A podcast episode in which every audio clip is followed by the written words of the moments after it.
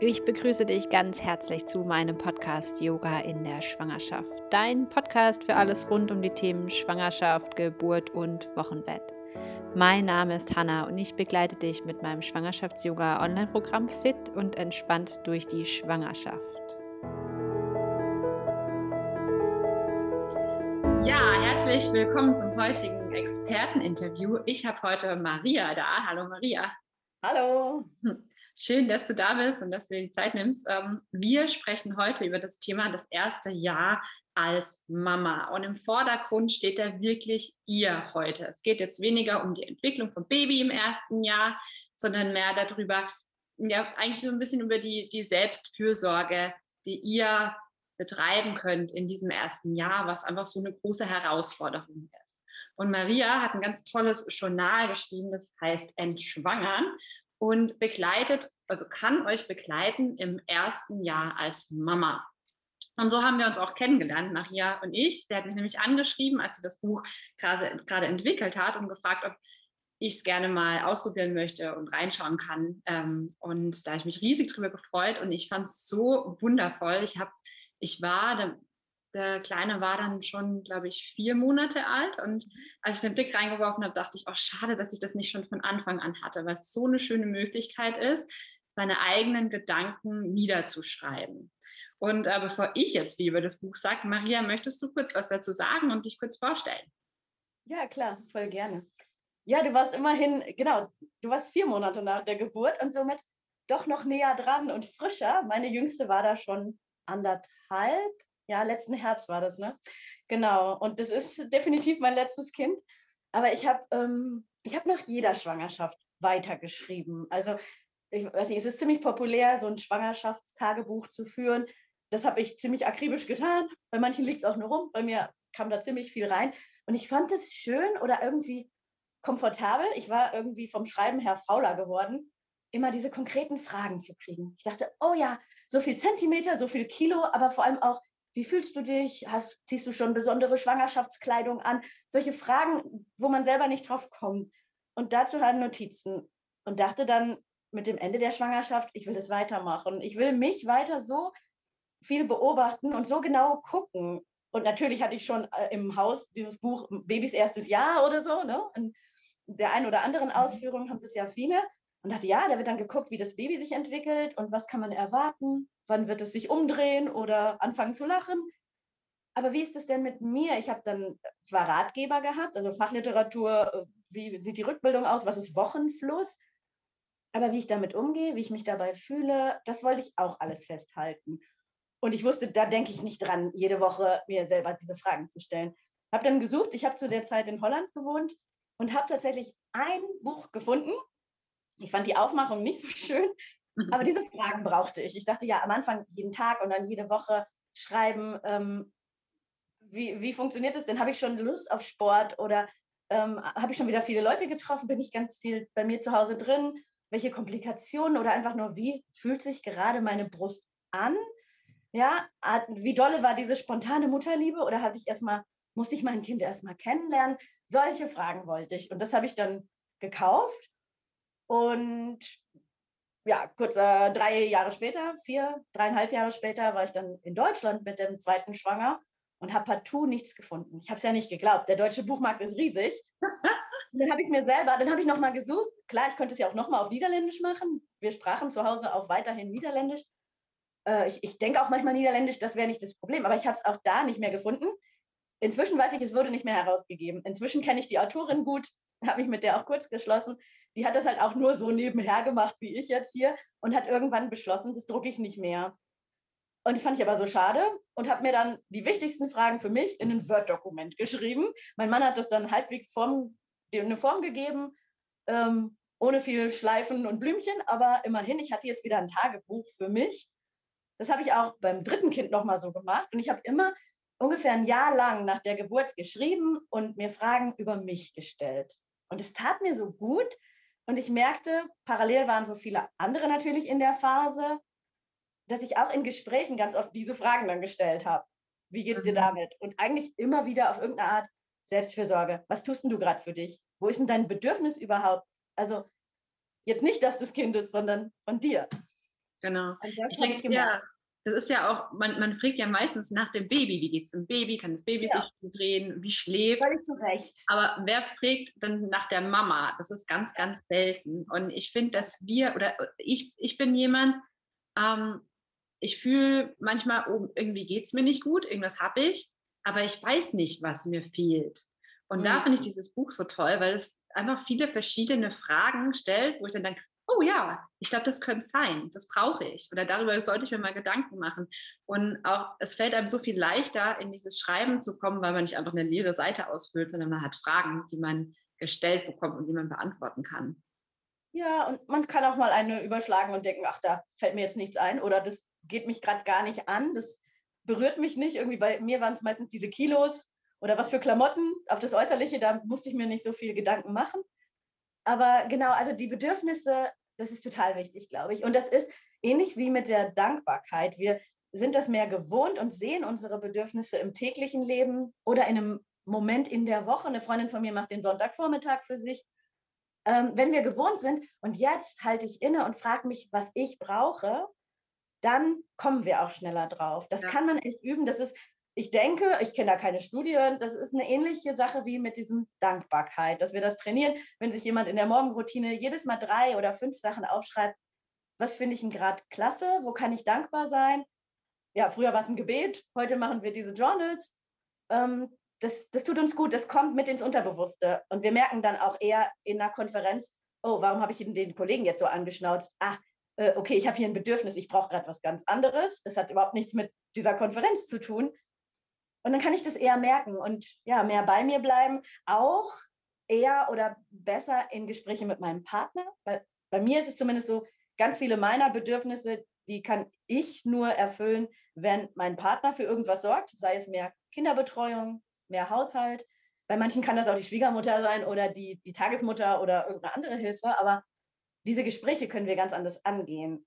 Also ich merke, dass ich ähm, ja, parallel dazu, Partnerschaft ist auch ein Thema. Wir sind auch immer wieder an Baustellen und wir sind nicht ganz weg von den Vorwürfen, aber es, es wird, wir drücken viel weniger in Vorwürfen aus und viel mehr in Bedürfnissen und entsprechend bitten. Kannst mhm. du das, das für mich tun? Denn es würde für mich das bedeuten. Und einen Teil davon kann ich, glaube ich, nur, weil ich es aufschreibe. Ja. Mir tut es nicht gut. Und ja. das ist schon mal ein Tipp, der wahnsinnig wichtig ist, ähm, wenn man dann ein Baby hat, weil die Zeit ist viel geringer, die du für dich selbst hast und auch für die Partnerschaft. Und das, das, das Stresslevel ist ja viel höher, eventuell. Und ja, und gleichzeitig scheint es, als ob wir so viel Zeit haben. Wir haben ja nur das ja. Baby. Du kannst ja den ganzen Tag Kaffee trinken. Okay, aber selbstbestimmt bist du nicht. Nee. Das ist was ganz anderes, immer reagieren zu können, immer in Bereitschaft zu sein. Ja, und da ist es so viel wert, wenn man eben seine Bedürfnisse aussprechen kann und dem Partner sagen kann, hey, ich brauche das jetzt, damit es mir gut geht. Hm.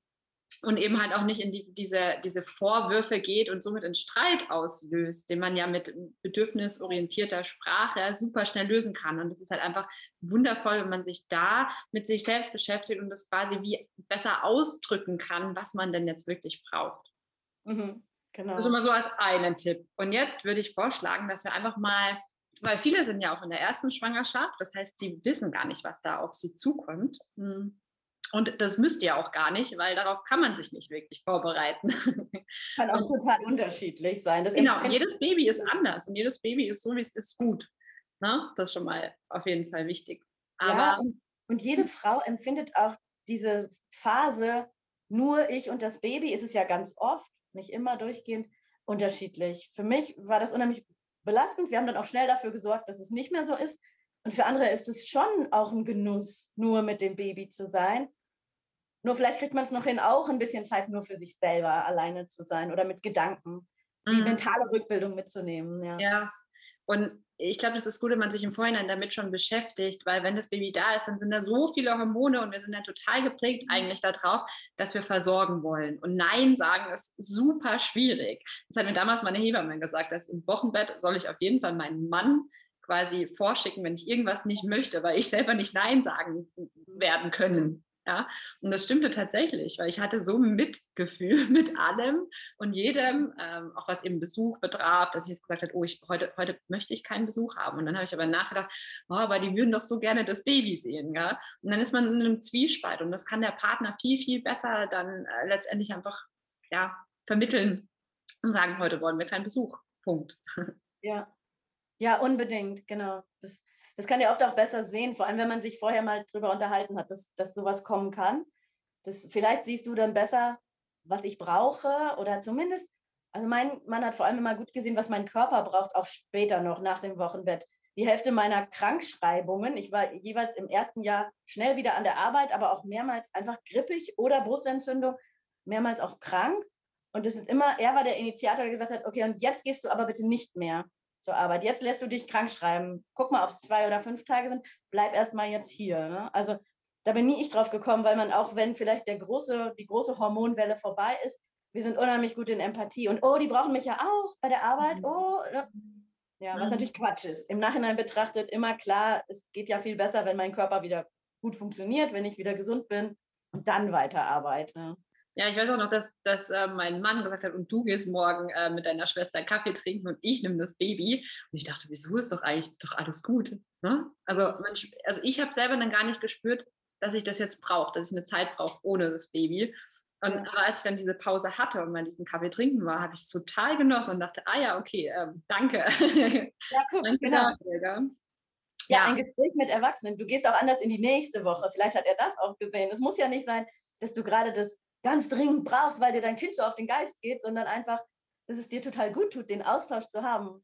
Ja. Und er ja. merkt, Erwachsenengespräche tun dir gut. Ja, schön. Super. Also dann, bevor wir jetzt so tief reingehen, lass uns mal von vorne beginnen. Also ich würde sagen, wir beginnen einfach direkt nach der Geburt und schau mal, du hast jetzt drei Geburten erlebt, ich habe zwei Geburten erlebt. Und mh, hm, wie hast du dich denn gefühlt direkt nach der, nach der ersten Geburt? Ich war total glücklich. Ich war, ähm, ich, das weiß ich echt nur, weil ich es aufgeschrieben habe. Ich habe wirklich diese ersten 24, sogar 48 Stunden oder so, ich habe ganz wenig geschlafen. Allerdings habe ich am Ende der Schwangerschaft super gut geschlafen. Das, das erste Kind äh, kam sehr spät, also elf Tage nach errechnetem Datum. Das war für niederländische Hebammen nicht so ein Problem und für uns auch in dem Moment okay. Da bin ich ganz froh. Ich habe der zweite war nur vier Tage drüber und habe hier viel mehr Stress erlebt in Deutschland. Aber wir waren dann froh, dass wir diese Erfahrung als Paar schon hatten, dass es so gelassen auch geht. Ähm, genau, der erste war elf Tage drüber. Ähm, wir hatten, wollten eine Hausgeburt, was da noch relativ üblich ist. Ein Drittel der Frauen in Holland gebärt zu Hause und ich fand das eine schöne Sache. Äh, hatten dann so einen Geburtspool ähm, gemietet äh, mussten aber im letzten Moment umziehen, weil wenn das Kind so lange schon im, im Bauch war, dann ist das auch wahrscheinlich. Es gab Mekonium im Fruchtwasser. Das heißt, er hat schon einmal geschissen gehabt. Und das ist immer ein Signal für jede Hebamme, es könnte ein Stress sein beim Baby, wir müssen ins Krankenhaus umziehen. Fand ich auch in dem Moment nicht schlimm. Ich hatte auch das vorher gelesen, dass das möglich ist. Dann waren wir im Krankenhaus und der kam in zehn Minuten. Also das wow. waren wirklich nur noch die Presswellen. Also ich habe im Krankenhaus gar nicht so viel mehr irgendwie ja, ich hätte es mir nie vorgestellt, aber ich habe dann sogar auf dem Rücken entbunden. Also das Kind kam tatsächlich raus, während ich da auf irgendeiner Pritsche lag. Aber gut, mein Mann war auch da, die Hebamme durfte mit, das ging weiter. Das war alles völlig okay. So eigentlich so im Nachhinein denke ich manchmal, war ja alles voll anders und schade, dass dann doch irgendwie Krankenhaus. Aber in dem Moment habe ich das überhaupt nicht so gefühlt. Es war für mich ein Wahnsinnsglück und ich fand es irgendwie auch so eine Leistung, wie schnell das ging. Keine Ahnung, das ist natürlich totaler Quatsch. Aber ich war halt um 4 Uhr wach geworden mit Wehen und um 9 Uhr war der Erik da. Also das wow, dann ja, fünf Stunden entbinden und davor hat man dann noch geschlafen. Das ist natürlich top. Äh? Also das wünscht man sich so. Allein vom körperlich-sportlichen, äh, von der Kondition her war das ganz toll. Und ja, erstmal überglücklich. Und dann die kommenden Tage hat manchmal schon was genervt, denn der Erik hat sich leider so einen Krankenhausinfekt eingefangen und entsprechend waren wir noch weitere zehn Tage im Krankenhaus. Und das ist dann natürlich absolut nicht mehr, was man möchte. Aber selbst da war dann irgendwie, naja, hat alles Vor- und Nachteile. Ich habe zum Beispiel ähm, bei ihm mehrere Tage Stillkomplikationen gehabt, im Sinne von, die, den ersten Tag ging es ganz gut, relativ intuitiv und hat er einfach getrunken. Und jeder drumherum hat mir auch gesagt, es ist normal, dass er erstmal wenig kommt. Und dann hatte ich einen Milcheinschuss und er konnte damit nichts mehr anfangen. Also das Kind, das München, er hatte inzwischen natürlich auch einen riesen Arm wegen einer Infusion. So ein Säugling mit einer Infusion ist schwer, wegen dieses Antibiotikums gegen Streptokokken. Und das war dann irgendwie schon alles aufreibend und für mich seelisch total belastend. Dieses, kriegen wir das noch hin mit dem Stillen? Inzwischen war ich am Abpumpen und dann wieder geben. Die, das Personal hat mir da prima geholfen, technisch. Aber ich hatte so eine Angst, weil ich hatte so viel gelesen, wie Stillen intuitiv beginnen sollte und was man dann alles tut. Also das war dann schon viel Kopfsache mit dem Stillen. Andererseits wiederum, in diesem Krankenhaus war halt immer und jeder fast verfügbar. Da war eine Stillberaterin, die, ohne dass ich sie rief oder Komplikationen hatte, zweimal am Tag vorbeigeguckt hat. Und die hatte eine Ruhe.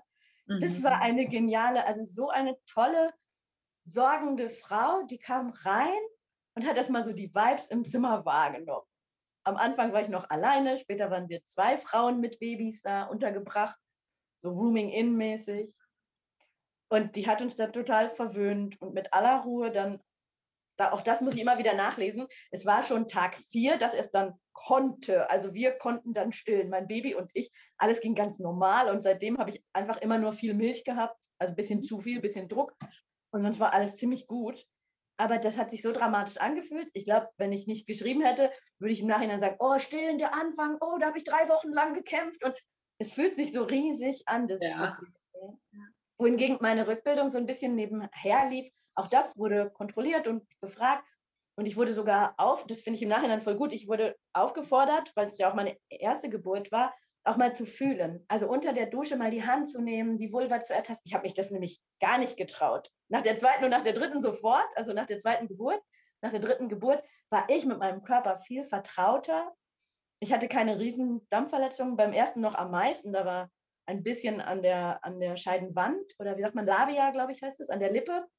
Mhm. Also Geburtsverletzung genau, auch nicht so, dass die es genäht haben, sondern einfach, ich sollte darauf achten, am Anfang sollte ich so ein geöltes äh, Tuch da reinlegen, dass es nicht irgendwie bei der Wundheilung aneinander gerät, so ungefähr. Mhm. Und halt viel spülen. Und das habe ich alles gemacht und fand es schön, da so hingeführt zu werden. Insofern, vielleicht war das das Bessere sogar. Vielleicht hätte ich zu Hause, wenn dann einmal am Tag diese Nachsorgehebamme kommt, wären wir nicht auf die Idee gekommen und vielleicht hätte ich damit Komplikationen gekriegt oder das Stillen hätte nie geklappt oder hätte, hätte, keine Ahnung. Wir haben das halt positiv genommen.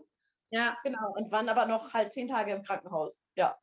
Das hat natürlich den Effekt gehabt, dass wir wenig in Anführungsstrichen Besuch hatten. Also aus Deutschland kam sowohl meine Mutter mit Mann einmal für vier Stunden und ist wieder nach Hause gefahren.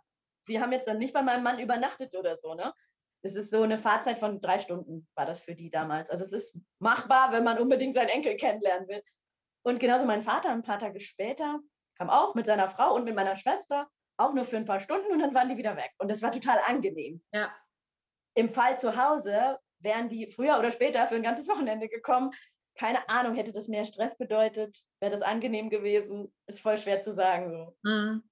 Also vielleicht kann ich da meine Erfahrung noch mit reinbringen. Ja, wir ähm, wollten, also eigentlich war auch ähm, der, der, Plan, eine ambulante Geburt zu machen, also nach der Geburt direkt nach Hause.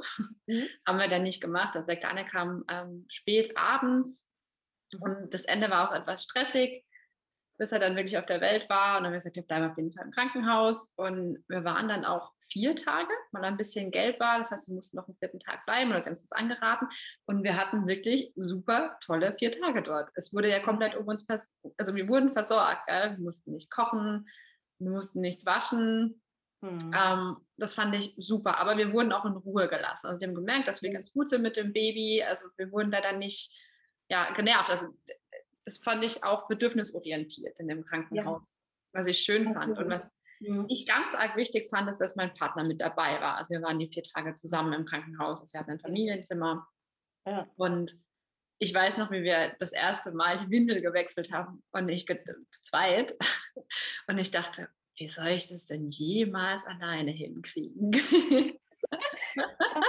Ja, also, allein technisch, ne? Da muss doch noch einer ja, hier oder da festhalten ja. und so binden. Ja. Und irgendwann macht man es im Schlaf, gell?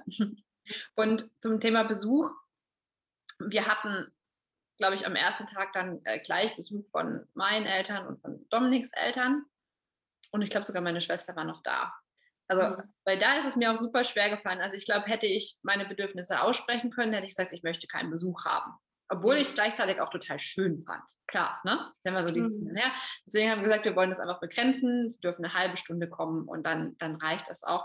Aber trotzdem fand ich es fand ich's anstrengend. Ne? Man hat immer so diese, diese Brüche drin und muss dann, ähm, ja, Ja. erzählen. Und es war anstrengend. Das war jedes Mal hinterher dann eigentlich platt. Genau. Nach, der zweiten Geburt fand ich das eigentlich in Corona total toll, weil wir durften ja nicht besucht werden und wir hatten wirklich auch wieder wundervolle drei Tage, die wirklich eine totale Entspannung waren und für mich halt auch eine Erholung. Und auch hinterher haben wir das schön begrenzen können. Weil ich weiß noch, nach der, als ich dann zu Hause war nach der ersten Geburt und wir Besuch bekommen haben, jeden Tag einen, in den ersten sieben Tagen, habe ich noch Kuchen gebacken, wo ich jetzt Hm. denke, wieso habe ich Kuchen gebacken? würde ich nie wieder machen, ja, sondern ich würde Mhm. dir fragen, hey, bring einen Kuchen mit. Das, das hätten sie auch gemacht, gell? aber es war so mein eigener Anspruch, dass das Ja. sein müssen. Die kommen jetzt extra zu uns gefahren und ich muss doch da Kaffee und Kuchen hinstellen. Ja, echt ein Anspruch? Also wolltest du das Resultat oder hattest du mehr so, ich teste mich selber, vielleicht schaffe ich sogar das, weil ich habe mich dabei ganz oft erwischt. So dieses, ah, ich kann sogar das und das, ne, ja, frisch entbunden, aber bin ja nicht krank. Das schaffe ich auch noch und manchmal ist es auch gut gegangen und ich habe mich unheimlich stark und gut gefühlt. Total hirnrissig eigentlich. Und manchmal ist es halt auch nach hinten losgegangen, ne? Und dass man dann irgendwie ein bisschen zu viel Zugluft aus irgendeiner Terrasse hatte, Woche zwei oder so, und dann denkt, ja, okay, schöner Grillabend, aber ich habe jetzt hier ein Brustproblem. Einfach weil es ein bisschen Zugluft war, so, ne? Aber oh, schaffe ich auch noch, ja, ist ja nicht schlimm. ne? Ja, das ist, das ist auch so ein bisschen mein Thema. Also ich Ja. kann sehr viel, ja, und hinterher merke ich, oh, war jetzt vielleicht doch etwas zu viel für mich. Ja. Und das ist, ja, also ich fand es auch in der Schwangerschaft, und es geht vielleicht einigen auch so, gegen Ende habe ich mich nutzlos, also ja, Mhm. nutzlos gefühlt. Also mein Mann musste dann noch äh, streichen in der Wohnung, weil wir gerade noch umgezogen gezogen sind und ich konnte Ja. nicht helfen. Und für mich war das super schwer, wo ich mir jetzt Ja. denke, hallo, ich hatte ein Baby. Also was, ich habe Ja, ja, ja. die größte Aufgabe ever eigentlich gerade Genau. zu dem Zeitpunkt gemacht. Und trotzdem hatte ich das Gefühl, ich kann keinen Wert bringen. Ja? Ja, Ich war mir da ich nicht wertvoll genug. So Momente, wo dann eine Schwägerin kommt und mein Mann und die dann da Gardinen aufhängen und nähen und Riesenteile bügeln oder irgendwie versuchen glatt zu kriegen. Und ich mir dachte so, "Oh, ich kann doch nicht mal mit anpacken. Ich liege jetzt hier nur und habe zwar eine Meinung, wie die Gardine hängen soll, aber ich bleibe halt in der Waage. Da war ich gar nicht mal so weit, irgendwie Woche 30 oder das war vor Mutterschutz. Aber den Tag war ich einfach so, ich brauchte jetzt mal Pause. Es war auch ein Samstag natürlich, wo die Schwägerin Zeit hatte. Ich hatte gut gearbeitet die Woche und die beiden fanden das total normal und super, haben mich auch zwischendurch gefragt, was sie mir für Essen oder Trinken bringen und fanden das unterhaltsam, ne, dass ich überhaupt so, dass ich halt nicht im Schlafzimmer, sondern auf dem Sofa war. Und ich habe zwischendurch so diese Widerstände gespürt, so ich will jetzt aber doch mal hier so, bleib du liegen. So, ne? Und das, das war eine, aber ich glaube, das ist eine super Erfahrung. Also für mich war es echt wichtig zu erfahren, dass ich, ohne jetzt dauerhaft krank zu sein, aber klar ist, dieser Status ist jetzt schützenswert. Da, da wird man versorgt oder zumindest, ähm, ja, so die Kräfte werden gespart einfach. Die sind jetzt für was anderes gut. Und ja, ich darf trotzdem eine Meinung haben. Oh, bitte mach mal das große Stück Gardine ein Stück weiter an die Seite. Das sieht ja blöd aus. Ne? Also so, weil das käme mir in jeder anderen Situation total besserwisserisch vor, weil ich noch nicht mal mit anpacke.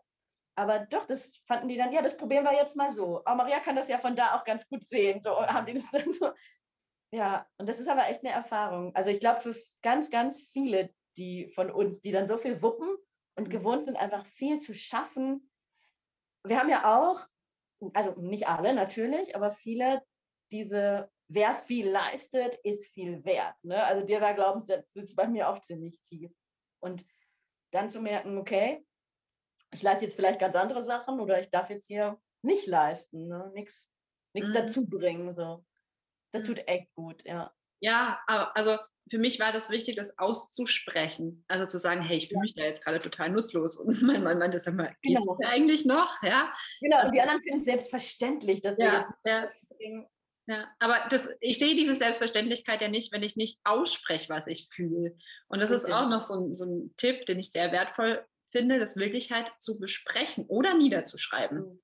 Ne? Das, Am besten beides, ja. Also ich merke ganz oft, wie ich mit Formulierungen, Ideen gerungen habe und dann tendenziell war meine Reihenfolge meist erst schreiben oder auch einfach denken. Also so Mhm. bei so Sachen wie äh, Autofahrt oder von A nach B oder einfach so mal, wo man einen Moment hat, so das für mich zu durchdenken, zu ja, reflektieren im wahrsten Sinne des Wortes, von allen Seiten anzugucken und dann oft mal aufzuschreiben Und sobald derjenige da ist und gesprächsbereit ist und wenn man die Atmosphäre hat, mal so ein Gespräch, kommt dann viel, ähm, viel besser. Nicht, weil man jetzt alles ausformuliert hat aufs Detail und, ach ja, ich wollte dir noch sagen, Schatz, aber weil ich meine Gedanken schon so für mich kristallisiert habe, ach guck mal, das liegt nicht daran, dass er zu wenig tut. Das liegt mhm. daran, dass ich jetzt hier was ganz anderes brauche und ich müsste eigentlich an den und den Schrauben drehen. Dann kann man das Gespräch anders beginnen, ja. Mhm. Ja, also es ist schon vor der Geburt super wertvoll. Also eigentlich in jeder Lebenslage, auch ohne Kinder. Klar. ne? das, Nur die ja. Situation ist neu und die müssen wir kennenlernen und die ist aber für unseren Partner und für, keine Ahnung, die Nachbarn und die Schwiegereltern und die Arbeitskollegen auch neu. Die wissen nicht, ob du das toll findest, dass die sich mal melden, auch wenn du jetzt ein Jahr in Elternzeit bist, oder ob die einfach dich in Ruhe lassen sollen. Und dann kommt halt meistens so standardmäßig irgendwie eine Karte, vielleicht ein Geschenk zur Geburt und dann hört man ein halbes Jahr nichts. Und weil man einfach auch nicht, also die Kollegen wissen ja auch wieder nicht, was, was die Mama toll findet, was die Frau sich wünscht. Ja, voll. Und ich glaube, das ist äh, der nächste Tipp, vor allem fürs Wochenbett, dass sich vielleicht im Vorhinein schon mal Gedanken zu machen, wie möchte ich das dann? Also wie möchte ich die ersten Tage mit meinem Baby verbringen? Das kann jetzt sein, dass er sagt, hm, habe ja gar keine Ahnung, ich weiß ja nicht, wie es mir geht, das genau. ist vollkommen in Ordnung, aber man kann schon mal vielleicht so, so, sich Gedanken machen, wie hätte ich das gerne mit Besuch? Und wenn man da ja. schon weiß, okay, ich möchte die ersten drei Tage keinen Besuch haben, wenn man es denn haben dürfte, jetzt momentan geht es ja eh nicht, dann ähm, das schon mal zu, zu, zu verbreiten und zu sagen, hey, ähm, ich weiß, ihr wollt unbedingt euren Enkel sehen, aber mir wäre es wichtig, die ersten drei Tage alleine zu sein mit dem Baby. Und dann ist da schon Verständnis da und alle wissen, okay, die ersten drei Tage ähm, müssen wir gar nicht anfragen, ob wir kommen dürfen. Genau. Das hat. Ja, manche, ja. manche Sachen sind echt so ganz tolle Wünsche.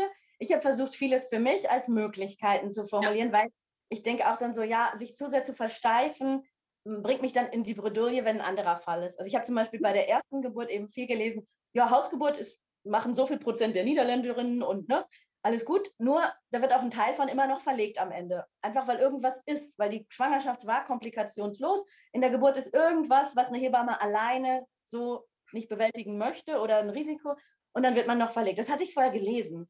Mir wurde später bewusst, ich hatte nie irgendwas über Kaiserschnitte gelesen und auch das kann einem ja einfach passieren, auch wenn man das gar nicht wollte, nicht geplant hatte, irgendwas, dass man da zumindest schon mal grob Bescheid weiß, welche Möglichkeiten hat man dann noch? Kann ich ja. dann lokal betäubt werden oder ist es, dann habe ich schon mal formuliert, mir ist es dann ganz wichtig, dass das Baby bei meinem Mann auf dem Bauch landet, solange ich noch irgendwie behandelt werden muss, genäht werde oder irgendwas. Ne, dass man solche Dinge äußert. Das ist mir dann mh, mm, mit der zweiten Schwangerschaft, als ich dann mehr mit Geburtsplänen, also ich habe von in jeder Schwangerschaft einen Geburtsplan, ich plane ist eigentlich ein doofes Wort, aber so Ideen, Möglichkeiten über wie soll mein Geburtsverlauf sein und auch die ersten Momente danach. Das habe ich jedes Mal geschrieben und da fiel mir auf, oh gut, dass das nicht passiert ist, weil da hätte ich überhaupt nicht drauf reagieren können, wenn jetzt einer sagt, oh, so, Sie müssen jetzt aber geschnitten werden, da muss jetzt hier irgendwo was mehr passieren.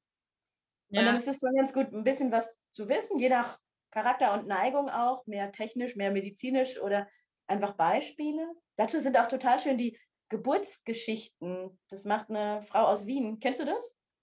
Das speziell jetzt wahrscheinlich nicht, aber ich kenne ein Buch, wo es ähm, ah, okay. Geschichten erzählt werden. Ja. Das ist ein Podcast. Die macht es erst seit gar noch nicht so lange, aber ich glaube, jede Woche gibt es eine neue Geburtsgeschichte. Das ist ganz toll. Man findet es unter Geburtsgeschichten. Also, ja. Auch als Podcast oder?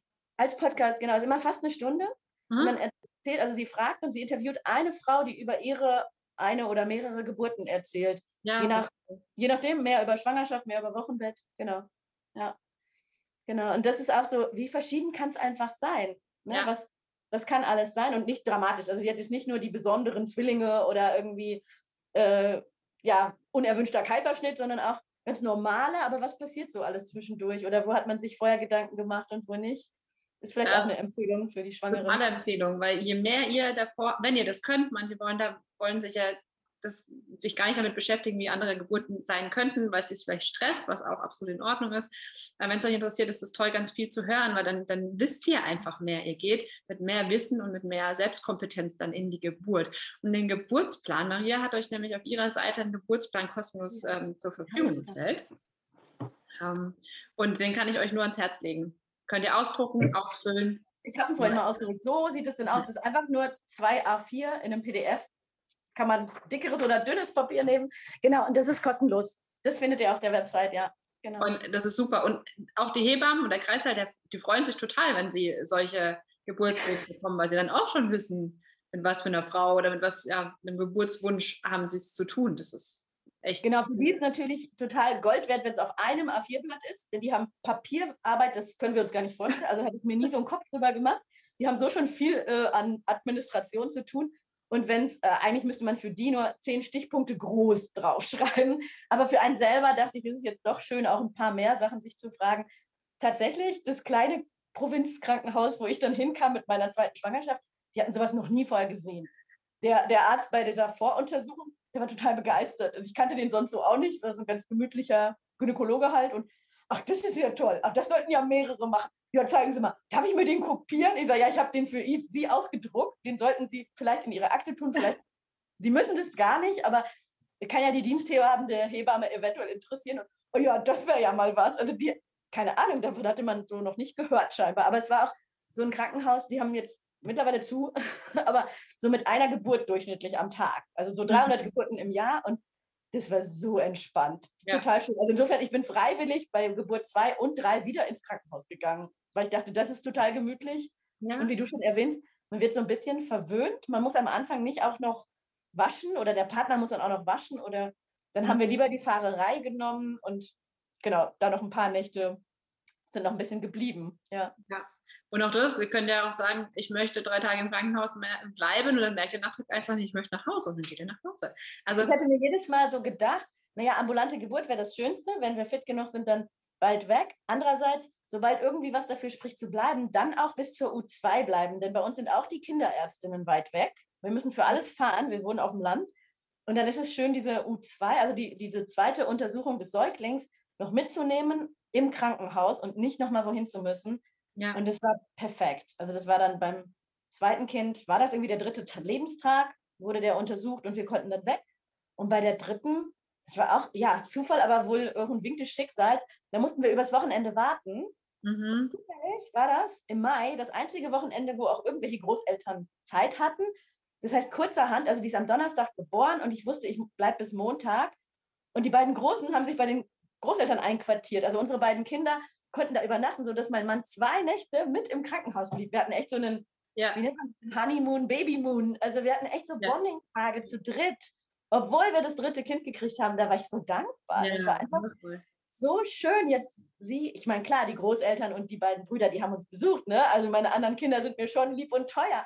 Aber erstmal diese Ruhe zu haben, da abends, morgens mit meinem Partner auf einem Zimmer mit dem Baby. Uh, und was beobachtest du? Und es war nochmal ganz, ganz bezaubernd. Mhm. Ja, es ging uns auch so.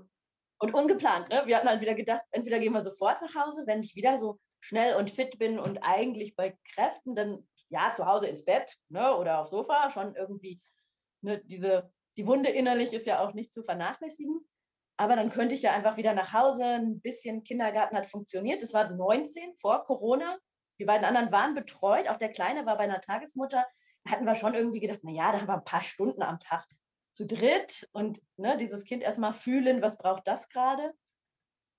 Aber dann kam so, oh nö, dann warten wir wirklich bis komplett, bis Montag, bis die Kinderärztin auf Station kommt und und auch weil halt sonst nicht viel los war. Ne? Es gab eine zweite Entbindung an dem Freitag oder was. Und sonst na, also bei einem Mehrbettzimmer hätte ich das nicht gemacht. Ich ja. wäre jetzt nicht mit drei Frauen und mein Partner kann gar nicht übernachten, Familienzimmer, ole. Ne, dann ja. wäre ich nach Hause gefahren. Aber so, und die haben uns herzlich eingeladen. Also mir hat dann noch eine äh, von den Krankenschwestern, Krankenpflegerinnen, hat mir noch eine erklärt. Also für sie ist es super zum Abrechnen, falls mich das interessiert. Das wäre nur gut, wenn ich mehrere Tage bliebe. Für das Krankenhaus top. Ne? Also die können irgendwie, wenn man entbindet und sofort geht, können die ganz wenig abrechnen. Das, also da habe ich mich dann nicht rein vertieft, aber bei irgendeiner Petition habe ich noch mitgemacht, dass es das nicht so sein soll, aber ansonsten war das halt deren Problem. Und ich dachte mir nur, ja, dann Win-Win, ne? Sollen wir alle mitnehmen hier. Wir machen noch ein bisschen Hotel. Also. Ja. ja, ich fand es auch wie Hotel, letztendlich, das stimmt. Und du hast gerade ja. die Wunde angesprochen. Und ich finde es immer ganz schön zu sehen, dass diese Wunde, also wo die Plazenta letztendlich eigentlich in der Gebärmutter angewachsen ist, tellergroß ist. Ja. Ne? Tellergroß. Je nachdem. Also, ja, bei uns war es mehr ein einen Kuchenteller, aber ich hatte auch relativ kleine Babys, also knapp drei Kilo, ungefähr drei Kilo, genau. Nee, der erste, nee, der erste war dreieinhalb Kilo, aber trotzdem, also ich, ich bin selber eher klein und hatte eher leichte Babys. Aber ich glaube, wenn, ich glaube, bei größeren Kindern sind auch größere Mutterkuchen meistens. Und dann ist es schon, genau, also da ist schon erstmal so. Und die, die sieht man ja nicht, die Wunde, gell? Und deswegen, also hätten wir diese Wunde außen auf unserem Bauch, dann würde niemand in den ersten zehn Tagen einen Schritt gehen, wahrscheinlich. Genau. Aber dadurch, ja. dass es innerlich ist und je nachdem gar nicht so viele Schmerzen da ist, kann schon passieren, dass man sich schnell eigentlich wieder eher ein bisschen zu überfordert. Und da sich wirklich die Zeit zu nehmen und auf seinen Körper zu hören, was brauche ich jetzt in diesem Frühwochenbett? Das Frühwochenbett spricht man immer von den ersten zehn Tagen circa mhm. nach der Geburt.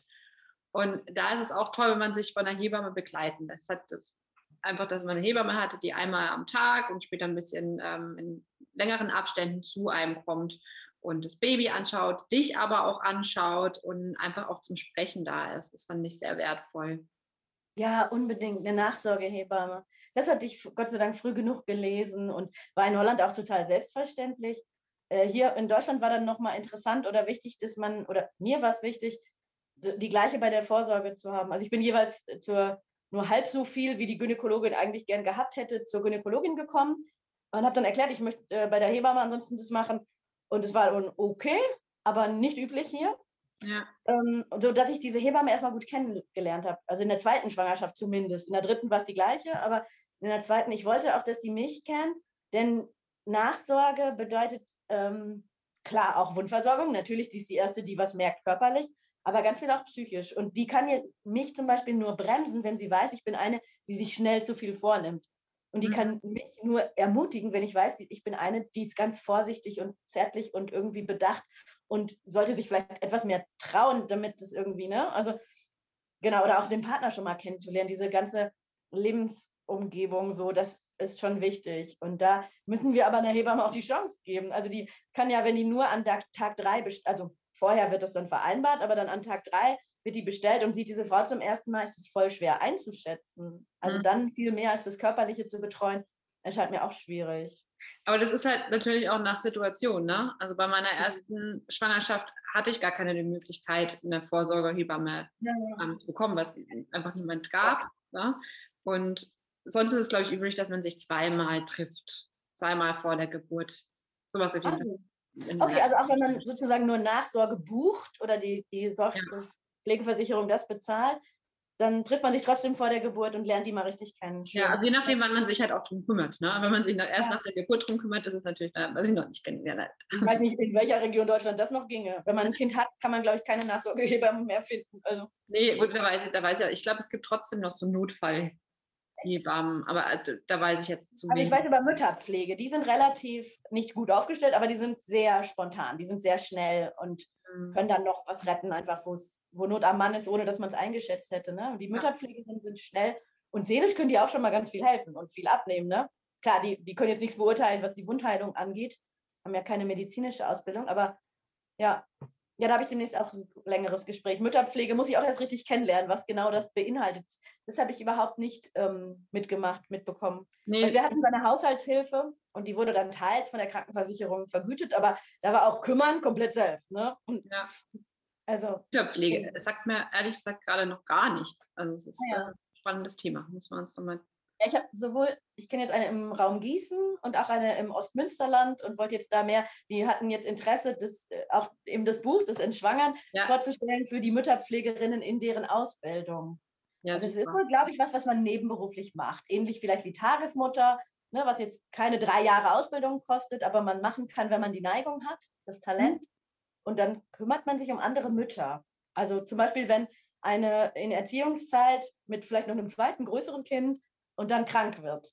Und dann hat jetzt vielleicht der Partner, oder es gibt keinen, oder es hat einen Job, der kann sich überhaupt nicht kinderkrank nehmen oder so, dass so eine Frau dann entlastet wird. Hm. Auch wenn jemand chronisch krank wird. Ne?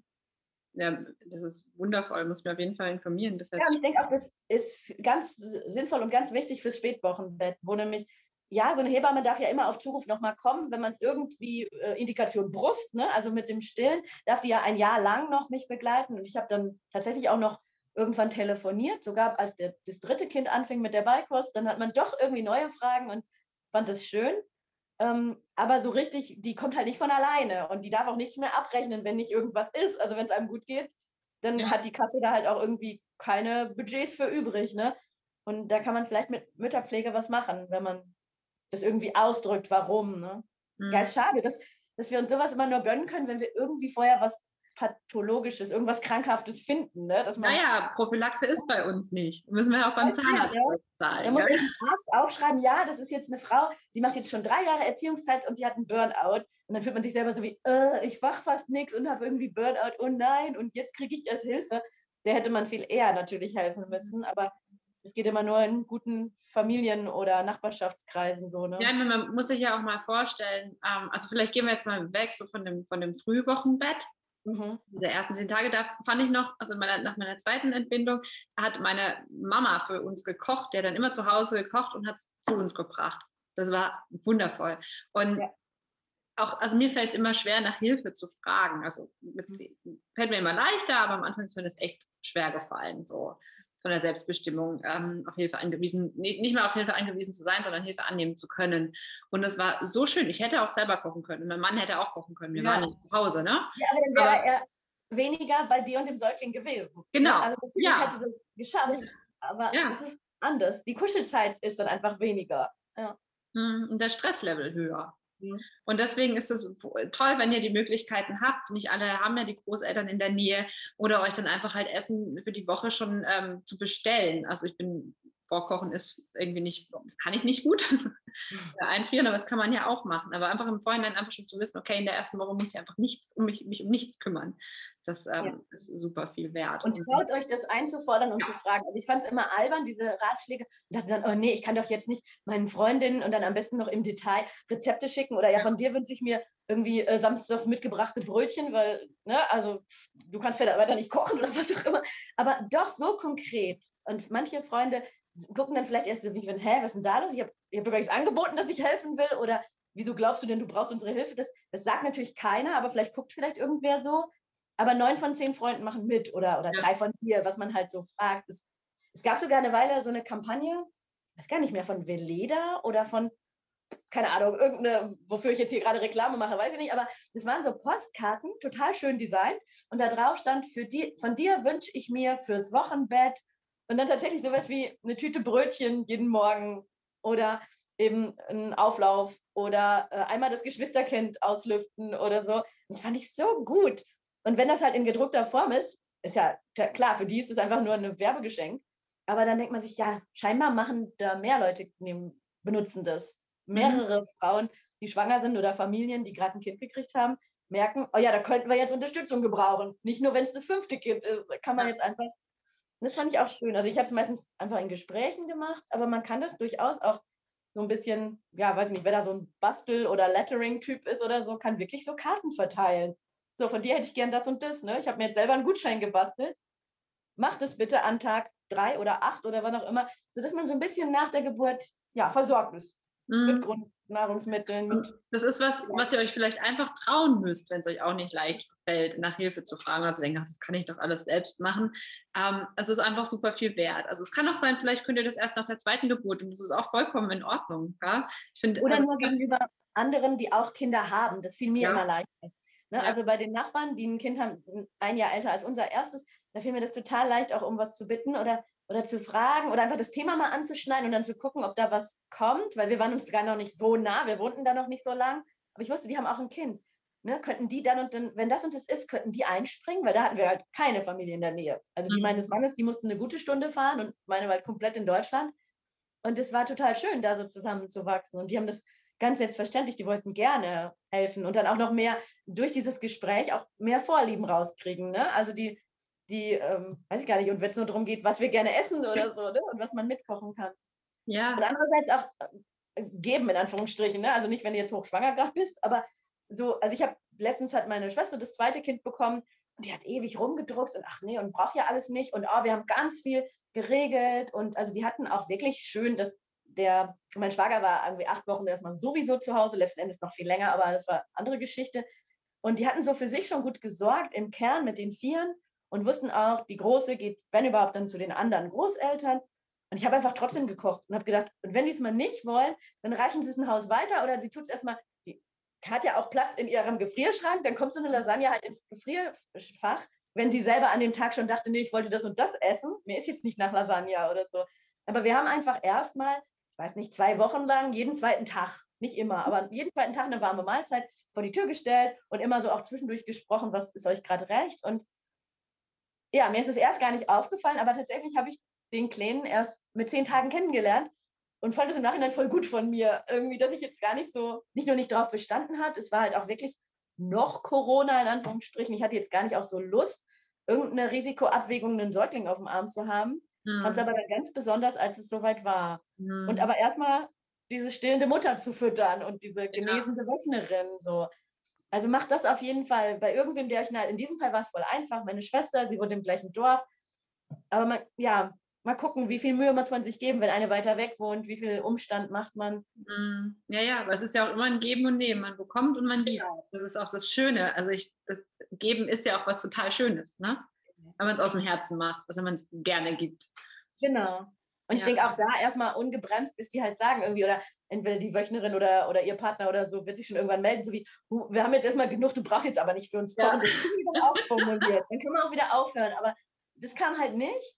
Und jetzt ein halbes Jahr später oder na, noch nicht mal, drei Monate später, so weiß ich, ihr hat es total geschätzt, dass sie das nicht ordern musste, weil sie findet auch so Fragen nicht so leicht. Und dachte dann, ja, und dann wirst du auch mit bei uns drin und dann ist wieder einer mehr und so.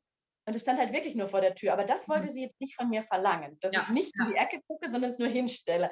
Wir haben es aber dann so gemacht, weil einfach, weil es auch ging. Ne? Also wenn es für uns zufällig halt um die Geburt meines Neffen für uns als Kleinfamilie stressige Tage gewesen wären, vielleicht hätten wir es nicht geschafft. Ich habe es mir auch recht spontan nur vorgenommen und mit meinem Mann besprochen. Ja. Keine Ahnung. Muss auch passen dann. Man muss halt irgendwie auch selber Ressourcen haben und ja, geben können. Ja, so. Ne? Geben, geben können. Also es wirklich genau. gerne machen und nicht nur, wenn man denkt, man muss das jetzt machen. Das nee, nicht als Aufgabe und auch oh, das wollte ich jetzt auch noch, oh Gott, und jetzt bin ich aber schon. Ne? Also mhm. das ging. Bei uns war gerade wieder etwas mehr Kita möglich.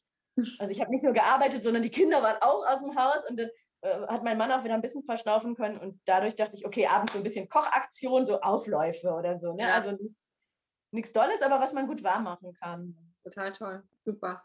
Genau, also jetzt sagen wir mal, wir, wir, haben das Wochenbett, die ersten zehn Tage sind vorbei, vielleicht geht der Mann noch schon wieder arbeiten, vielleicht ist er noch zu Hause. Also mein Mann konnte zwei Monate komplett zu Hause bleiben, was wundervoll war.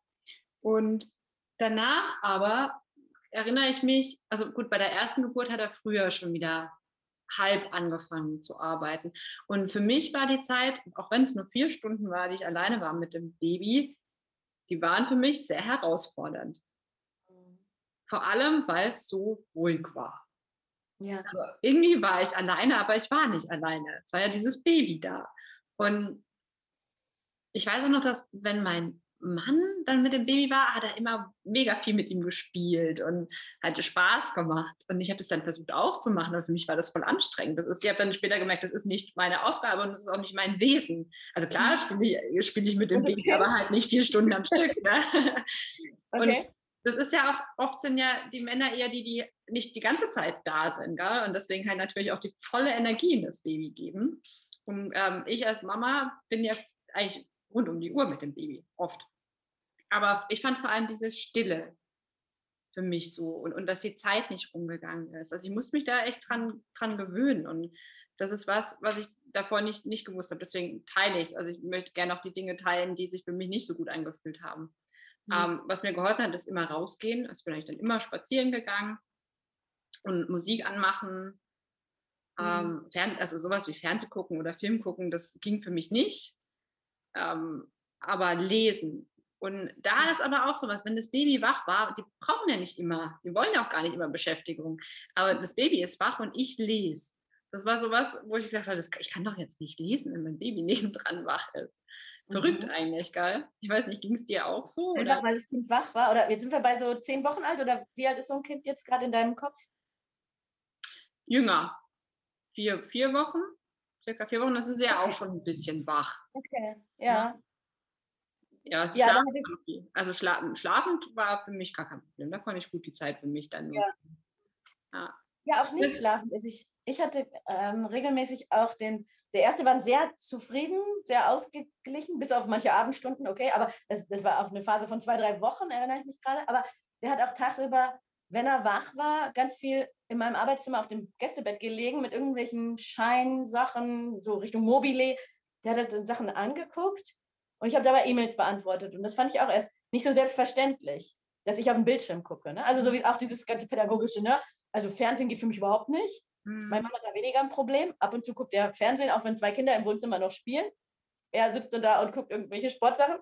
Und musste ich mich erst daran gewöhnen, dass es nicht so wild ist und auch, dass die Kinder nicht wie Grelle dann vorm Fernseher sitzen, sondern einfach weiterspielen. Für mich ging das halt auch nicht so. Ich hatte da auch, aber ich habe da auch irgendwie Vorurteile und irgendwie mhm. ein Problem mit Bildschirmen und Kindern irgendwie. Ähm, aber ich habe dann halt so zum Beispiel äh, E-Mails beantwortet oder solche Tätigkeiten, noch ein bisschen Bürozeit erledigt. Und das war bei dem ersten, also beim, als ich ein einziges, ein Kind nur hatte, auch nicht so selbstverständlich. Ja. Ich kam mir immer als eine bessere Mama vor, wenn du es jetzt so sagst, in dem Moment, wo ich spazieren gegangen bin mit ihm. Ne? Ja. Oder ihn irgendwie mit dem Fahrrad dann zur Bibliothek bin oder in Holland ist. Aber das Verrückte ist, man, also du beschäftigst das Baby ja beim Spazierengehen auch nicht. Also da guckt es ja auch ja. nach oben, gell? Also Aber es wirkt irgendwie wie, genau, frische Luft und ich gucke auch nur in der Gegend rum und zumindest ja. mache ich nichts, als ob ähm, mir dieses Kind egal ist. Ne? Weil das ist ja oh, so. Oh ja, das ist es, ja. Dass mir das Kind egal ist und ich mache jetzt was anderes. Genau, wenn ich das ins Extrem weiterformuliere, dann bin ich ja, finde ich ja meine Kunden, mit denen ich hier e-maile oder so, wichtiger als das Baby. Wobei, das Baby braucht mich ja gar nicht in dem Moment, ne? ist klar. Aber da hatte ich auch so ein, also ich kann es nachempfinden auf jeden Fall, was mhm. du sagst, dass sich das mhm. komisch anfühlt. Dass es so still war. Ja, in dem Moment waren wir halt in Holland, wussten auch noch nicht, dass wir irgendwie, ähm, war nicht absehbar, ob wir noch mal woanders hinziehen. Und ich hatte halt diese, diese große Ehrgeiz Zweisprachigkeit. Ich habe selber halt Linguistik studiert und wusste, wie es theoretisch gehen kann und was alles so möglich ist in so einem Kinderhirn. Und dachte, okay, ich werde sowieso die ganze Zeit, und das war auch so, ich habe mit dem Erik nur Deutsch geredet, während wir in den Niederlanden gewohnt haben. Und deswegen habe ich, hab ich sowieso die ganze Zeit geplappert. Also nicht nur wegen der Sprache, sondern überhaupt habe ich halt immer äh, kommentiert, was ich gerade so mache. Mhm. Wenn das Baby allein da war. Ne? Also wenn der auf irgendeiner Matte im Wohnzimmer lag, vielleicht jetzt schon mal so vier oder sechs Monate alt und da rumgerobbt oder gedreht ist und ich habe gekocht oder was Wäsche aufgehängt oder irgendwo, dann habe ich schon immer auch mit dem geredet. Ja, also Stille konnte ich auch nicht so gut. Ich glaube, das war sogar die, die, gar nicht mal das Problem der Stille, sondern die Gedanken, die dann so laut wurden. Ah, ja. eine gute Mutter, wenn ich mich okay. jetzt nicht um mein Kind, also weißt du, wenn ich jetzt nicht die ganze Zeit nur auf mein Kind schaue, ich glaube, es waren eher so diese, mh, hm, diese das, was ich gedacht habe, wie ich sein muss, wenn ich Mutter bin. Ja? Also okay. die Vorstellung und dann halt quasi mein innerer Kritiker, der da ganz laut wurde, wenn es halt still war. Weil sonst ja, war ich ja abgelenkt mit meinem Mann oder am Telefonieren oder Wäsche aufhängen, ist ja auch schon eine Tätigkeit. Mhm. Ähm, ja, ich glaube, es ist eher das, dass die Stille mir letztendlich eigentlich meine Gedanken so laut gemacht haben, was ja, was ja gut ist, sich die Gedanken dann auch tatsächlich halt anzuschauen und zu sagen, okay, was, von, was davon ist denn jetzt richtig und was davon ist vielleicht jetzt einfach nur mein Mindfuck, der da gerade abgeht und ähm, mir vielleicht jetzt gerade nicht die Entspannung geben möchte, die ich mir jetzt annehmen könnte, weil jetzt ist ja gerade eigentlich Pause. Ja. Ja, ja und, aber nie zu wissen, wie lange geht die Pause, das fand ich anstrengend. Also überhaupt Selbstbestimmtheit im Faktor Zeit, da hatte ich ein Problem mit. Also diese, diese Selbstzweifel in Sachen, bin ich eine gute Mutter, hatte ich längst nicht so stark. Hat, ja, ist aber wahrscheinlich auch eine biografische Sache oder so. Mir war immer äh, wichtig, ganz viel zu teilen. Also ich habe vor allem darauf geachtet, ist, hat mein Mann genug Chance, was zu machen. Also ich wollte mich immer darin bremsen, mich einzumischen, wie er was Sachen macht als Eltern dem Kind. Mhm. Deswegen auch für mich total heilsam, äh, einen Partner zu haben, der selber schon viel eher schon mal drei Kinder gehabt hat. Also die gibt es immer noch. Meine Bonuskinder sind fast so alt wie ich. Mein Mann ist viel älter.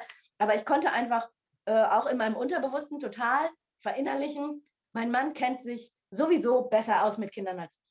Und das hat mir gut getan. Also diese Grundeinstellung, äh, der macht es eh. Also nicht, dass ich das schlecht mache, aber der kann das. Ich brauche ihm nicht reinreden, ich brauche ihm nicht erzählen, dass der nicht, dass irgendwie mein Sohn nicht rosa und rot gleichzeitig anhaben soll oder so. Das ist total egal, ne? Oder egal was. Äh, Haferbrei oder lieber ge, gematschte Möhre oder so. Das ist so, da hat er mindestens die gleiche Kompetenz. Wir können noch was lesen, wir können ausprobieren, wie dieses Kind funktioniert und er kann das genauso gut. Also ich hatte nie so ähm, ja, bin ich eine gute Mutter? Oder da hatte ich nicht so die, die Zweifel. Ich, ich wusste, dass viele das ganz anders machen und dass wir andere Ansprüche haben, aber dass es so auch geht. Mhm. Und da, auch mit dem Alleine lassen, das merken wir jetzt, wo die Kinder ein bisschen größer sind. Ja, da sind wir auch relativ extrem und ich versuche mal auf den historischen Vergleich zu ziehen. Also nicht nur, wie machen es die Nachbarn, oh je, dann lassen wir unsere Kinder sehr wenig Süßes essen, aber sehr viel frei rumlaufen, ist ja voll gefährlich. Also mhm. statistisch landen unsere Kinder im Dorf als erstes unter einem LKW oder irgendwo. Ne? Denke ich mir so, oh Gott, oh Gott, oh Gott, ja, das ist ja dann so. Und trotzdem will ich aber, dass sie sich frei bewegen. Und wo, wenn nicht hier auf dem Lande, auf dem Dorf? Und dann denke ich, ja, wie ist denn mein Mann oder mein Vater aufgewachsen? Und ja, da gab es weniger Autos, aber wo sind die alles rum? Und was hatten, hätten die sich nicht an Tetanus zuziehen können, da mit irgendwelchen ja. rostigen Nägeln? Und denke mir dann wieder, ja, komm, lass mal gehen, loslassen. Die müssen sich jetzt auch entwickeln können. Und das hatten wir auch bei den Babys schon schnell. Ja, das ist, das ist super. Also ich finde, die, wenn man sie machen lässt, natürlich nur bis zu einer bestimmten Grenze, dann sind die auch viel achtsamer und vorsichtiger als die mhm. Kinder, die quasi immer geschützt werden davor, weil die die Gefahr gar nicht kennen. Also heißt jetzt nicht, dass sie runterfliegen müssen, aber einfach, dass sie halt auch selbst wahrnehmen können. Also in mhm. unserem Kindergarten zum Beispiel, die haben keinen Zaun, aber die Kinder mhm. kennen diese Grenze und sie gehen nicht über die ja. Grenze drüber. Ja, voll gut. Genau. Ja. Und da muss aber auch jede Familie selber Grenzen finden. Also, ne, zum Beispiel, wir haben von Anfang an Gla Gläser benutzt und es ist nicht viel ja. kaputt gegangen, ja. weil ja. unsere Kinder wissen, wie schwer so ein Glas ist und dass es halt nicht an einem Rand oder Tischkante stehen sollte, vor allem wenn man müde ist und so ein bisschen. Ne?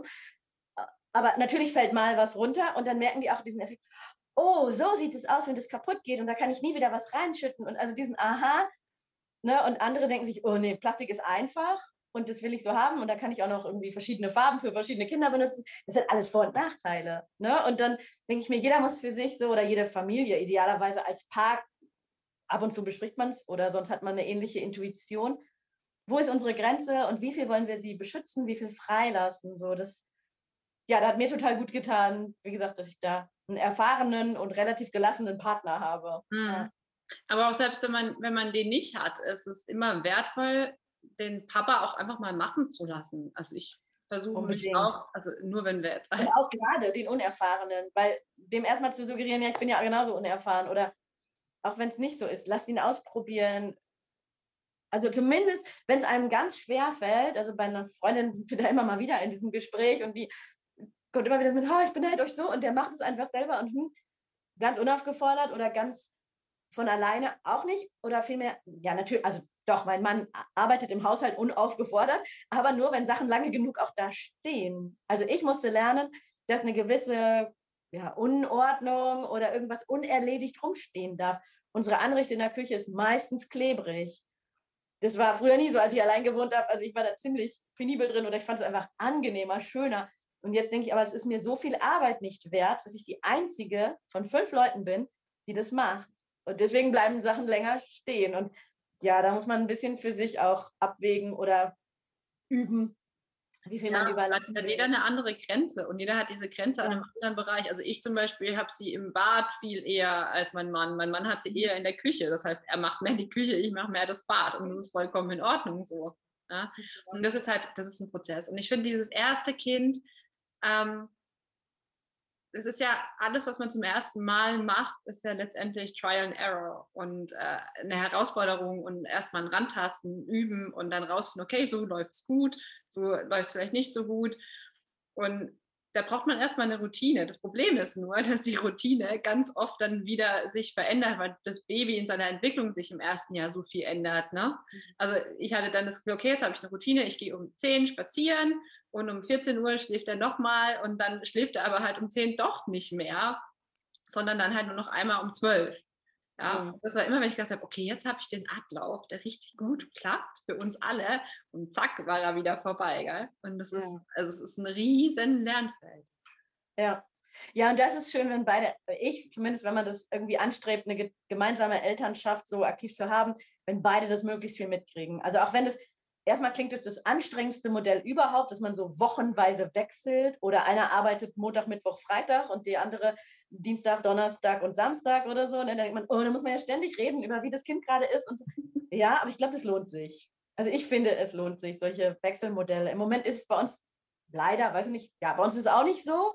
Bei uns ist, ähm, mein Mann ist ganz viel zu Hause und arbeitet, wenn es eben gerade so geht, von zu Hause aus. Das sind realistisch eher 10 als 20 Stunden die Woche.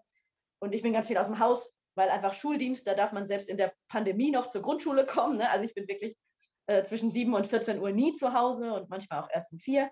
Aber ja, wenn es irgendwie geht, zumindest die erste Zeit, dann ich finde es ganz cool, dieses Modell, ich habe es nur über meine Schwester mitbekommen, dieses äh, Elterngeld Plus, heißt das so, dass man irgendwie ja. Bonus kriegt, wenn man sich ein bisschen gerechter teilt. Wenn man nämlich nicht mehr nur dieses 12 zu 2 Monate macht, sondern ein bisschen mehr halbe halbe oder auch Teilzeit arbeitet in der Elternzeit. Das klingt total kompliziert. Ich fand es echt, die haben sich da rein vertieft und viel gelesen, bis sie ihr Modell gefunden hatten, jetzt mein Schwager und die Schwester. Aber ich glaube, das lohnt sich. Also da nachzugehen und zu gucken, natürlich auch das Geld im Blick zu behalten. Nicht mhm. selten verdient der Mann nun mal mehr. Ähm, oder auch vielleicht die, die Chancen, also was ist langfristig an Karriere drin oder wer will gerade den Arbeitgeber wechseln oder seine Freiberuflichkeit austesten. Aber es lohnt sich unbedingt da ähm, Möglichkeiten und Visionen auszutarieren und zu besprechen, ohne einen ganz exakten Plan. Würde ich zumindest keinem empfehlen. Den totalen Plan, das, das ist zu Recht, dass man alles bis sieben Wochen vorher nochmal wieder ändern darf. Ich fand das auch. Man darf es auch währenddessen ändern. Also, ja, genau. Also während der Zeit kann man sagen, ach ja, der wollte jetzt eigentlich zehn Monate machen, aber jetzt geht sie doch nochmal zurück, weil keine Ahnung, die ist jetzt nochmal schwanger oder die hat jetzt noch was anderes. Und dann wechselt man halt doch nochmal. Ja. Aber es ist erstmal das vorzunehmen, was einem irgendwie am besten taugt. Und ruhig, also den Männern würde ich empfehlen, ruhig erstmal über sehr viel Elternzeit zu sprechen und höchstens dann vielleicht in die andere Richtung Rückzieher zu machen und sagen, okay, Chef, ich brauche jetzt doch nicht zehn Monate zu Hause, ich bleibe dann nur sechs und die anderen vier in Teilzeit. Dann kommt es schon wieder ganz anders rüber, als ob man ja. der Firma wieder einen Gefallen tut und arbeiten kommt. Und nicht, dass man erst sagt, ja, ja, äh, also ja, es ist ja üblich, dass man so eine Woche, also man kriegt ja zwei Tage geschenkt und darf ich dann noch zwei Wochen zu Hause bleiben? Hm, vielleicht. Und erstmal nur so vorfühlt, sondern erstmal wirklich, also ich, ich glaube, die Männer müssen mit der Tür ins Haus fallen und sagen, ich kriege ein Kind, ich will ein Jahr zu Hause bleiben. Ja. Und sich dann verhandeln, okay, kann das auch in Teilzeit gehen oder kann das am Anfang zwei und am Ende nochmal vier Monate sein oder so. Da, denn die Arbeitgeber haben schon auch Ideen, was ihnen taugt. Also dafür kenne ich zu viele Arbeitgeber, die sich da Gedanken drum machen. Mhm. Was jetzt auch irgendwie hinhauen könnte. Ja, und es ist, es ist für alle Beteiligten einfach schön, wenn, wenn die Familie als Familie zusammenwachsen darf und der Papa halt auch ganz viel Baby mitbekommt und dann auch Kleinkind. Ähm, und es ist halt, früher war das nicht so, dass wir Frauen den ganzen Tag alleine waren mit, mit dem Baby oder mit den Kindern, ne? sondern meistens hat man halt als Großfamilie im Haus gewohnt und da waren immer noch die Großeltern da. Oder die, die Schwester um, ums Eck. Also das hat man ja nur noch selten, dass die wirklich die Familie in der Nähe wohnt. Ja, also man hat auch viel seltener ein erstes Kind bekommen, weil tendenziell nur jedes fünfte Kind das erste Kind war. Ne? Einfach, wir hatten viel mehr ja. Großfamilie und manchmal noch eine Kuh zu der Großfamilie ja. oder irgendwas, ja. kleine Landwirtschaft. Als, also genau, wenn ich da überlege, ja, haben unsere glaub, Eltern und uns tut es nicht gut. Also uns tut es nicht gut, alleine mit dem Baby zu Hause zu sitzen, obwohl wir es davor vielleicht gewohnt waren, 40 Stunden arbeiten zu gehen. Also allein schon das also ich meine, ich war gut, ich, meine, ich war davor zehn Monate in Thailand, von daher darf ich mich jetzt nicht beschweren, aber arbeitstechnisch hatte ich es eigentlich so, dass ich meine To-Do-Liste einfach abgehakt habe und halt super viel geschafft habe am Tag. Und plötzlich wurde diese To-Do-Liste nur einfach immer länger. ne? Weil man einfach zu nichts mehr gekommen ist mit dem Baby. Und das quasi einfach dann auch, also wenn man alleine ist mit dem Kind, zu wissen, dass einfach nicht dieses Pensum geschafft wird am Tag, sondern dass jetzt einfach dieses Baby die Aufgabe ist oder auch das Stillen. Mhm. Mein Stillen braucht ja so viel Zeit wie ein Fulltime-Job, ne? Mit mhm. ich, nur noch 20 Tagen Urlaub im Jahr. Das ist die Zeit an Stillen, die man damit verbringt. Und das ist ja auch schon eigentlich der Job, was mir auch sehr, als ich den Spruch gelesen habe, dachte ich, ah ja, okay. Heilsam für mich. Kann ich ja. sehen. Genau, aber was wollte ich sagen? Ja, einfach dieses Alleine sein. Also für mich war es dann gut, als das Baby dann größer war, auf den Spielplatz zu gehen, mich mit Freundinnen zu treffen. Aber es hat ja auch nicht jeder. Und jetzt gerade bei Corona mhm. ist es ja auch schwer. Aber es gibt, vielleicht kennt ihr das Buch ähm, Artgerecht. Das ist ein ganz gutes Babybuch für das erste Jahr mit Baby. Und die hat vorgeschlagen, dass man sich halt quasi, weil früher, ich hieß ja, ähm, um ein Baby zu erziehen, braucht man ein ganzes Dorf. Ne? Ja. Das ist ein sehr bekannter Spruch. Ja. Aber wo bekomme ich jetzt dieses Dorf hin? Und es gibt jetzt immer mehr auch auf Facebook artgerecht Gruppen in den verschiedenen Gebieten, wo sich Frauen halt dann wirklich zusammenschließen und dann ihren Clan bilden. Und das ist super schön. Und ich glaube, das ist einfach was, wo man dann gucken muss, hey, wo bekomme ich meine Familie her, wenn mein Partner oder meine, meine, die Großeltern nicht da sind und mich unterstützen können. Weil es gibt Unterstützung. Oder wie du jetzt auch gesagt hast, mit der Mütterhilfe. Mhm. Das sind, das sind alles, ja, Ja, es gibt, es gibt schon sehr viel. Also hier ist es in den 90er Jahren Krabbelgruppe. Mhm. Heute in der Großstadt bei einer Freundin heißt es gerade Stillcafé. Äh, egal wie, ne? man kann sich immer treffen. Die Frage ist, finde ich da wen, wo es klickt? Ah. Äh, ich hatte da immer so ein bisschen Mühe, also äh, ein bisschen, naja, ich fand es nicht so selbstverständlich und so leicht, weil ich einfach ähm, eine gewisse Welle, was vielleicht auch gerade modern ist, so wie ich trage mein Kind und das Baby schläft im Elternschlafzimmer und so, das, das machen wir halt alles ein bisschen anders. Das ist ja auch egal, das machen halt ganz, ganz viele so, aber es geht halt auch nicht nur so. Und ähm, ja, ich kann mir da manchmal viel am Platz vor. Ich habe heute noch so Spielplatz, ja, kann man machen. Ich habe tendenziell eher das Gespräch mit dem einen Opa auf dem Spielplatz, als mit den Mamis, die da alle sitzen. Keine Ahnung. Also mir, ich bin nur einfach froh, dass ich es vorher gut wusste. Mir tut Arbeiten gut. Dahin zurück, wo ich wusste, was ähm, meine Tätigkeit für andere bedeutet. Gar nicht mal so auf Leistung oder Wert oder ob ich da Geld für kriege, aber erstmal auch so eine Anerkennung. Ich tue ja was und den anderen bringt es was. Und das ist ja tendenziell da der Fall, wo ich der Tätigkeit nachgehe, die ich davor auch schon entgeltlich gemacht habe. Ja, also meine Erwerbsarbeit, und das würde ich in manchen Bereichen vielleicht eher Teilzeit empfehlen.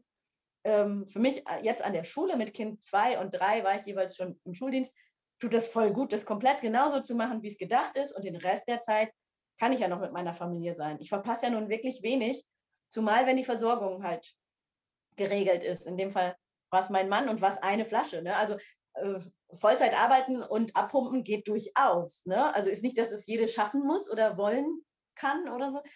Äh, aber es ist jetzt auch nicht so, dass man denkt, ja, dann ist ja logisch, dass man kaputt geht. Also das kriegte ich bei jeder Erkältung oder bei jeder Brustentzündung von irgendwem. Einmal war es tatsächlich die Vertreterin der, meines Hausarztes. So, ja, also Sie sind ja auch selber schuld, so ungefähr. Also die hat es schöner formuliert, aber die guckte mich an, wie, wie können Sie denn auch wieder arbeiten, wenn ihr Kind erst vier Monate alt ist. Ich sage, ja, ich arbeite schon seit acht Wochen und jetzt ist halt gerade die Kraft vorbei. Und ja, ich habe nochmal nachgeguckt. Ich war jeweils in diesem ersten Jahr, also die Elternzeit meines Mannes, für mhm. mich, für das Kind war das Monat drei bis Monat 14, als ich Vollzeit gearbeitet habe. Ich war überdurchschnittlich viel krank.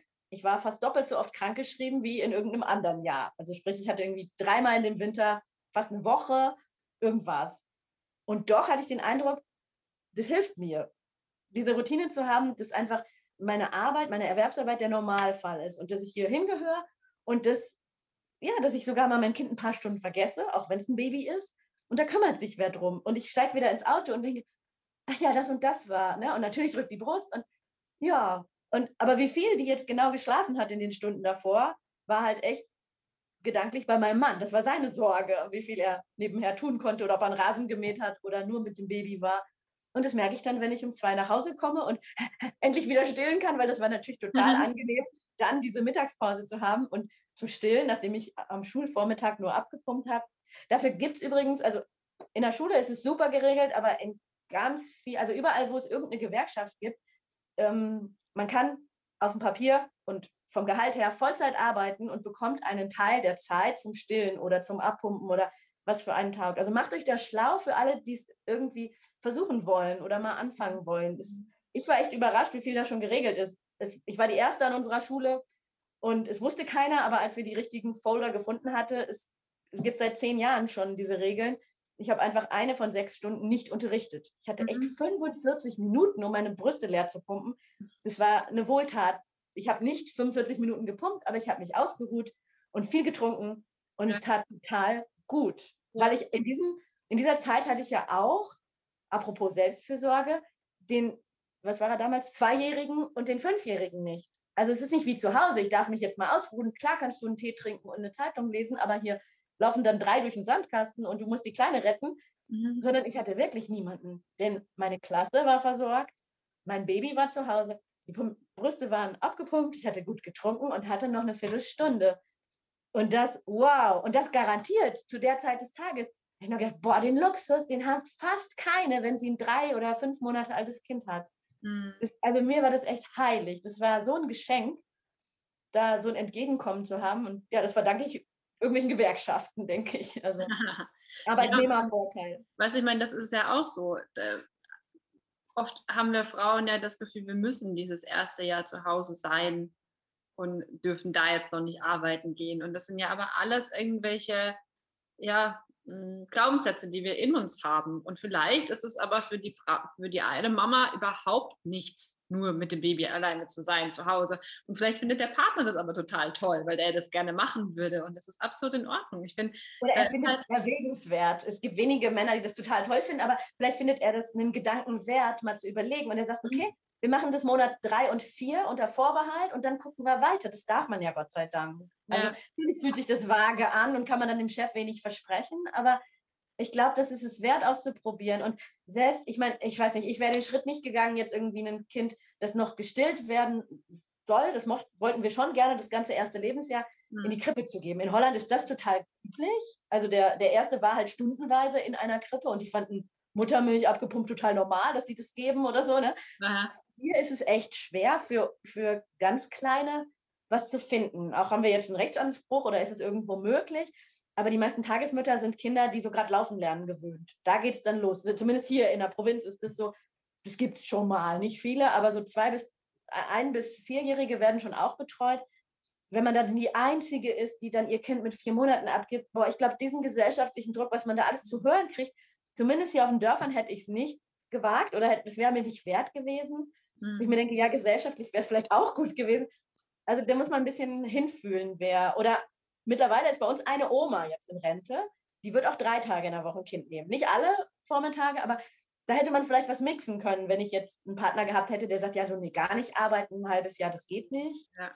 Ne, also einfach mal austarieren, mal gucken und zumindest nicht zu früh in Selbstverständlichkeiten denken und mal gucken, was so alles geht wenn man es möchte. Ja. Und auch auf sich selbst hören, was tut mir gut. Also jetzt ja. auch das, das Baby entweder, ähm, also ja. zu sagen, okay, wir haben ein ähm, Familienbett, aber zu merken, okay, ich kann da überhaupt gar nicht schlafen, dann muss man sich was anderes suchen. Dann schlafen vielleicht der, der Mann und äh, das Kind da eine Weile, ne? Dann, mein Gott. Genau, also momentan ist es bei uns so, dass mein Mann dann, äh, wenn der Jakob wach wird, geht er nach drüben und schläft dann bei ihm und ich schlafe beim Baby und wir kriegen alle viel mehr Schlaf, als wir zu viert in dem Bett geschlafen haben. Ne? Ja, Genau, das ist das Wichtigste. Ja. ja. Oh, jetzt hängt ein Bild. Paar nebeneinander. Sollen wir zumindest mal ein Sofa abmachen oder so? Das kann man dann immer noch merken. Aber erstmal ist Schlaf so viel wichtiger als alles andere. Ja. Du jetzt, ähm, sagst gerade, meine Internetverbindung ist instabil, aber macht okay. eigentlich gar nichts, weil ich glaube, wir müssen aufhören. Wir sprechen ja. nämlich schon sehr, sehr lange, aber es würde ja. mich total freuen, wenn wir vielleicht einfach nochmal sprechen, weil wir okay. jetzt ganz viele Dinge noch überhaupt gar nicht angesprochen haben, was ähm, vielleicht so im, im, ersten Jahr wichtig ist. Ja, ist ähm, gut. Ja. Nochmal, also das Buch von Maria kann ich euch wirklich nur ans Herz legen. Ich verlinke es unter dem ähm, Interview auf jeden Fall, dass ihr es euch anschauen könnt. Ist auch ein super Geschenk äh, für, für Frauen, die im Wochenbett sind, wenn ihr da noch auf der Suche seid und vielleicht nicht nur was für das Baby verschenken wollt, sondern auch der Mama was Gutes tun wollt. Und genau, Maria, vielen, vielen Dank für das tolle Gespräch ich mit dir. dir. Ich danke dir, Hanna. Ja, bis zum nächsten Mal dann. Nächsten Mal. Tschüss. Tschüss.